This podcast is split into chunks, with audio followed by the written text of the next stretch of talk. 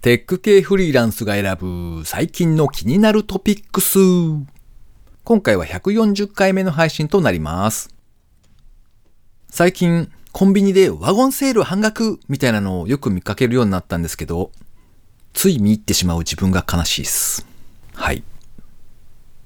この番組ではフリーランスのエンジニアである私ですが最近気になったニュースや記事をサクッと短く紹介しております。IT 関連をメインにですね、ガジェットだったり新サービスの紹介だったり気になったものを好き勝手にチョイスしております。今回は2件記事を紹介しまして、その後 AI メーカーを開発されていらっしゃる辻さんへのインタビュー5回目をお届けします。ご意見ご感想などありましたら、ハッシュタグカタカナでテクフリでツイートをいただけたらありがたいです。では今回紹介する記事一つ目ですね。90歳のゲーム YouTuber、77歳率いる e スポーツチーム、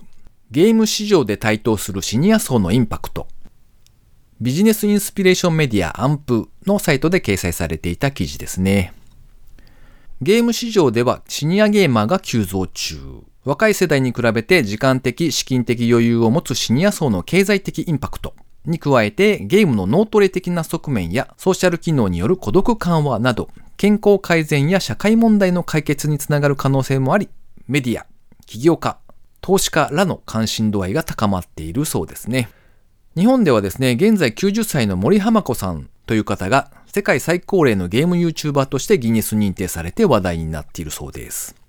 またスウェーデンではですね、2017年に結成されたシルバースナイパーズという世界初のシニアのみで構成されるプロフェッショナル e スポーツチームがあるそうで、現在のメンバー構成はですね、男性3人、女性2人、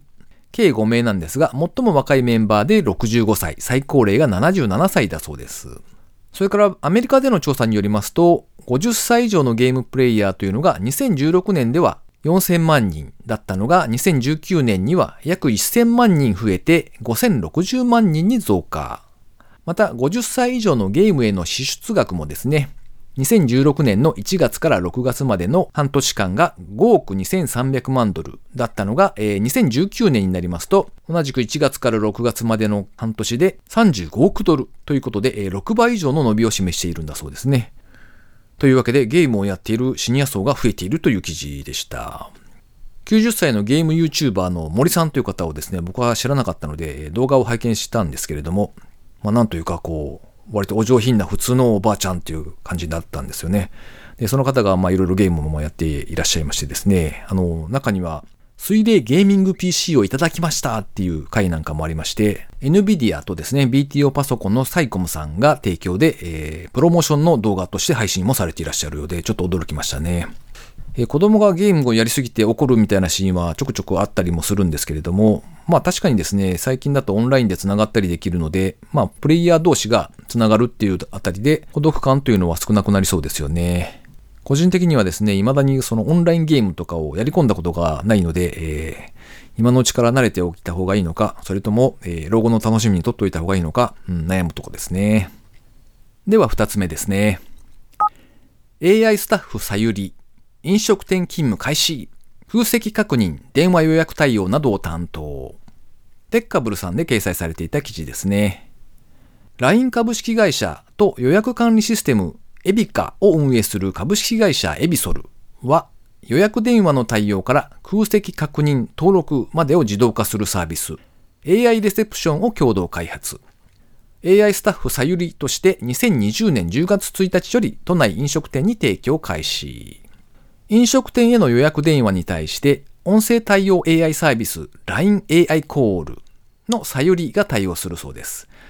人と会話をしているような滑らかで自然な音声と丁寧な対応シナリオで24時間365日対応可能だそうです。電話で聞き取った内容とエビカの空席データをリアルタイムで参照して予約の登録までを自動化。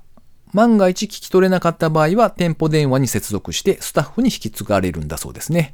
で、その際には直前の会話ログがエビカ画面上で示されると。ネット予約が可能な飲食店というのは、2018年3月時点の調査では62.4%あったそうなんですけれども、利用者側にはですね、当日だったり、それから直前の予約というのはネットからだとできないだろうなっていう、まあそういう認識があるそうで、さらに昨今の新型コロナウイルスの影響もあってですね、直前に電話で予約するということが増加傾向にあるんだそうです。いや、これはあれですね。あの、日本だとまだ導入されてないみたいですけれども、アメリカの方とかだと、Google アシスタントにお店の予約を頼んでおくと、勝手に電話をしてくれて、さらにお店の人と会話をして予約完了までしてくれるという Google デュープレックスっていうのがあるじゃないですか。となるとですね、まあその AI 同士が電話越しでお互いに会話するっていう将来が本当に割と近い将来に実現しそうですね。さゆりさんのサンプル音声を聞いてみたんですけれども、確かにですね、かなり綺麗に発音はしてくれるんですが、あの、なんというか、人間じゃないなっていうのはちょっと分かっちゃうんですよね、どうしても。なので、その会話を聞いている途中で、ご予約の方は1を、それ以外の方は9を押してください。みたいなアナウンスが流れるのをこうじっと待ってる自分がいたんですよ。なので、あの、すんなり騙された方は、あの、普通に会話をし始めてですね、AI 側もそれに対応してくれるというスムーズな流れになるかもしれないんですが、あれ？これは自動応答だなって気づいてしまった人は、こう、アナウンスを待ってしまうという状況が発生しそうですね。今回紹介する記事は以上となります。続きまして AI メーカーを開発していらっしゃる辻さんへのインタビュー5回目をお届けします。で、その後もなんかいろいろと作ってきてるわけですか？そうですね。その時に、まあ、ディープラーニング、まさにその2015年5月に話題になってきていて、そでそれを見て、そっちの方向に、で、こうサービスを作るようになりましたね。ちなみに、あの、僕まだよくわかってない人間なんですけど、AI メーカーって何をしてくれるものなんでしたっけ、はい、そうですね。まあ、まず大きな機能としては、画像分類ができます。まあ、画像分類っていうのは、まあ、あの、AI に、あの、例えば、画像を、これは猫の画像だよ、これは犬の画像だよっていうのを、あの、ラベル付けをしてですね、それを学習させると、これまでに学習してない画像でも写真をアップロードすると、それが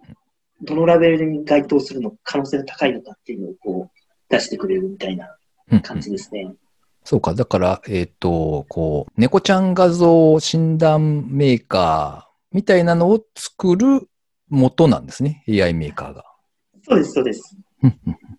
そうか。で、そこの仕組み上で、えっ、ー、と、まあ、最初に教師学習っていうんでしたっけ？あ、そうですね。教師学習ですね。うん、ラベリングを人間の方でやると。そうですね。で、それで先に教えておいて、はい、で、それに対して、えっと、一般のユーザーの方が何かしらこう画像を投げ込んだときに、これは猫です、猫じゃありませんっていうのを判断できる、そういうものを作るための基盤となる AI メーカーっていうことですね。そうですね。はい。なるほど。へえ。これは結構使われてるんですか？そうですね。特にこうリリースしたのが2018年の夏7月にリリースしたんですけど、結構リリースした時に、あの、キータの記事をこう書いてですね、少しバズってくれて、キータの記事をきっかけに、まあ、いろんな人がこう見てくれて、で、それをもとに、ヤフーニュースとかにも載って、ギガジとか、IT メディアとか、そういうメディアにいくつか取り上げて、もらえて、結構いろんな人がこう使ってもらえたっていう感じですね。うん。なんか、結構、なんていうんですか、その、サーバー費用というか、裏側結構大変だったりしませんか、はい、そうですね。特にその7月、8月のリリースしたまっただ中で、こう、いろんな人に使われて、大丈夫かなっていうちょっとヒヤヒヤな気持ちがありましたね。なんか、えっと、それは、なんていうか、こう、スケーリングできるようなところに乗っかってるものなんですか？そうですね。一応、その AWS の方で、あの、まあ、ただ、まあ、EC2 使って、あの、学習とか負荷がかかるものは、別途インスタンス別で立ち上げて、こう、学習したら落とすみたいな、そういうインスタンスの管理もして、まあ、なるべくあの、サービスの構成の方も、まあ、スケールできるようには意識して、作ったっていう感じですね。なるほどね。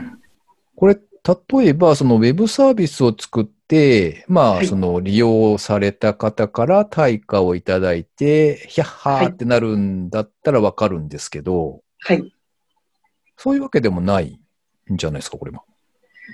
そうですね。AI メーカーの画像分類については、どっちかっていうと、あんまり、なんか有料課金でこう出してるっていうわけでもないので、うん。まあ、あの、広告は Google AdSense を貼ったりしてるのあ、で。まあ、そこからの、あの、多少の収入はあるんですけど、うんなかなか元のサーバー費用には追いつかず、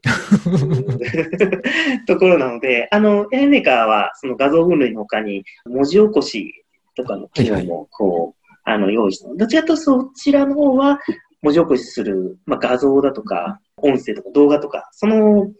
秒数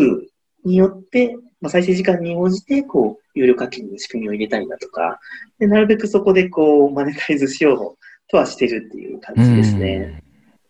うん。なるほど。AI メーカーの流れから、あれですよね、えっと、はい。あれ、名前何になったんでしたっけ、結局？AI 文字起こしくんが、あれはですね、はい。いろいろあって、あの、文字起こすくんっていう名前になりました。あそれ、それは OK なんだ。文字起こすくんならいいんだ。そっか。そうですね。最初、なるほど。あれですよね。商、うんと、商標権とかの絡みですよね。そうですね。ね。まあ、そのあたり、ちょっと一時期名前が変わったなと思って僕も 体験してましたが。急いでこう変えましたね。あれですね、LINE からあのデータを送ったりなんかして、結構便利に使えるやつですよね。そうですね。基本的には LINE からこう上げれたりもしますし、あと、まあ、Web からもこう上げれるようにしたりして、というのも、あの、LINE だけだと、まあ、音声とかだと結構大容量になったりするので、はいはい。あの、LINE では取り扱えないケースもあるので、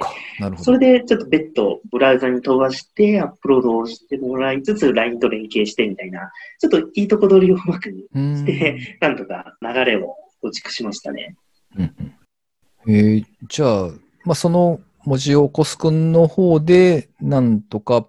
ペイできてるとかなのか、はい。こう、ウハウハなのか、どんな感じなんでしょ 正直、ペイできてないですね、そっち。おーそうか。サーバー代が結構かかるのは、でかいってことなんですかね。そうですね。なかなか、あの、AI メーカーだと、その GPU の高いサーバーを使わないといけないので、なかなか、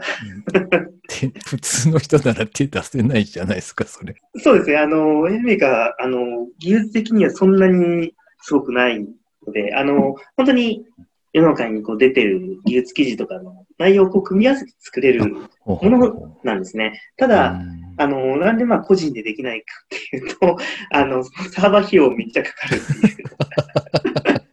そこなんですよね。なのにやっていらっしゃるというのは、なぜなのっていう気がするんですけど。まあでも、あれか、まあ、そこまでね、ちゃんとこう物として動いて、動かせるっていうのはすごいなっていうふうには思いますし。そうですね。やっぱり、こう、自分の中でこうサービス、これあったらすごく便利だなとかって思っちゃうとやっぱ作りたくなっちゃうんですよね。で、まあその中でそういう、あの、費用はめっちゃ、まあかかって自己負担は大きいんだけども、まあ、それ作ったらこう、AI をこう、ウェブで作れるってすごく面白くないですか？うん。ですよねなかなか、あの、そこれを、まあ企業さんだとこう、あの、やってるとこもあったんですけど、うん。ただ、まあ、個人でやってるとこも、は、ほとんどないですし、で、あと、あの、こう、自分が作った、こう、AI のモデルとかを、オープンデータのように、こう、みんなにこう、使ってもらえるようにしたかったっていうのが結構お大きなところとしてあって、やっぱり誰でも、まあ、個人でも、こう、AI が作れて、で、いろんな人がこう、作った AI が、こう、オープンに公開されてて、で、それを自分の好きな AI をこう、活用できる、みたいなものをこう、あの作りたくて、マイヤーメーカー作ったというところがありますね。続きまして番組にいただいたコメント紹介のコーナーですね。え今回もですね、水流さんからいくつかいただいておりまして、水流さんワンマンリサイタルみたいな感じになっておりますね。いくつか紹介したいと思います。136回拝聴完了。さほど親しくない人からの呼び出しはやっぱり注意か。悲しいな。フィットリス、コンセプトは面白そうですね。でもスマホか。リングフィットに対抗できるのでしょうかね。LINE ドクターは便利そう。診療ではなく医療相談なんですね。それから138回についてですね。外骨格ロボ、自分には FF6 などに出てくる魔導アーマーに見えました。わら。あと勇者ライディーンにするには、謎エネルギーのムートロンが必要に。なんだそれ、俺知らんぞ。それからゲストの辻さんのいい経験になりましたねに速攻で含みがある発言ですねと突っ込む S さんに薬。確かにイントネーションとかで分かっちゃいますよね。シチュエーションも初めての大手常駐となればね。それから139回拝聴完了。M5 スタック一度クラウドファンディング失敗してたのか。ぼっちテント一人になる場所がない家庭では欲しいですね。光のカットが重宝。ということで、えー、たくさんいただきました。ありがとうございます。水流さん、いろんなポッドキャストの番組にですね、あの、ツイッターとかでコメントを書き込まれていて、いやー、この人、神様だってみんな思ってると思います。本当にありがとうございます。えー、最後にですね、近況報告なんぞをお話ししておりますけれども、Amazon プライム会員向けにですね、あの、無料で Kindle 本が読めるっていうプライムリーディングっていうのがあるんですよ。月額980円払うと読めるあの Kindle Unlimited とはまた別物なんですよね。普通に Amazon プライムの会員になっている人は無料で読めますよっていうのが、あの数が少ないんですけども、そういう Kindle 本があるんですよ。で、対象になる本というのが1000冊程度らしいので、まあ、毎回ですね、なんかあんまり読みたい本ないんだよなって思いながら見てるんですけれども、あ、ちなみにですね、ややこしいのであんまり説明は省きますけれども、Fire タブレットだったり、あとは Kindle の端末とかを持っている方向けのですね、Kindle Owners Library というのもあるんですよ。で、それとはまた別で、プライムリーディングというのがあるんですね。名前が変わったのかなと思ってたらそうじゃなかったみたいです。で、まあそれは置いときまして、先日そのプライムリーディングの対象になっている本の一覧を見ていたらですね、北川康さんという作家の方がいらっしゃいまして、えー、北川は喜ぶ多い川ですね。という作家の方がいらっしゃいまして、えー、その方のですね、運転者っていう、運転するものですね。っていう本が対象になっているのを見つけまして、お、これまだ読んでないぞと思ってですね、えー、読みました。いやー、よかった。めっちゃよかったですよ。もうね、あれですね、全俺が泣いたみたいな感じですね。とってもおすすめなので、もし Amazon プライム会員の方がいらっしゃればですね、無料で読めますので、読んでみてください。確かプライムリーディングっていうタブというか、あの、絞り込みができるはずなので、それをポチッと押すと、あの、対象になっているやつがずらっと出てくるかと思います。ちなみにですね、あの、北川康さんっていう方の書かれた別の本でですね、手紙屋っていう本があるんですよ。で、こちらもですね、同じくプライムリーディングの対象になっておりまして、これもまたおすすめでございます。ネタバレをしないようにですね、簡単なあらすじをお伝えしますと、就職活動がうまくいかずに、えー、主人公が悩んでいるんですけれども、まあ、とあるカフェでですね、変なチラシを見つけるんですよ。はじめまして、手紙屋ですって書かれているそのチラシがありまして、えー、そこにはですね、まあ、その手紙屋って名乗っている人が、その人と10通の手紙をやり取りすると、あなたの夢を叶えるサポートをしますっていうようなことが書かれていたんですね。で、なんじゃこれやと思って不思議には思ったんですけれども、まあ主人公はその手紙屋さんにですね、手紙を送って、えそのやり取りを通して働くっていうことに関してのその考え方が大きく変わっていくっていうストーリーなんですね。読んだ時とかなり状況が変わっているので、今読んだら印象がかなり違うかもしれませんけれども、すごく気に入ってる本でして、えいつか自分の子供がですね、読んでくれたらなぁなんて思って、あの、物理本があるので、それを大切に取ってあるっていう感じですね。この番組へのご意見ご感想など絶賛募集中です。ツイッターにて、ハッシュタグ、カタカナでテクフリをつけてつぶやいていただくか、ショーノートのリンクから投稿フォームにてメッセージをお送りいただけたらありがたいです。スマホ用にポッドキャスト専用の無料アプリがありますので、そちらで登録とか購読とかしておいていただきますと、毎回自動的に配信されるようになって便利です。Spotify、Amazon Music でお聴きの方は、ぜひフォローボタンをポチッとしておいてやってください。いやー、来ましたよ。カード会社からの金額決定のお知らせメール。Amazon プライムセールで購入したものがですね、すでに反映されておりまして、ゲッってなりました。ゲッって。同じくって思った方はですね、えコメントいただけたら嬉しいです。今回も最後までお聞きいただきましてありがとうございました。それではまた。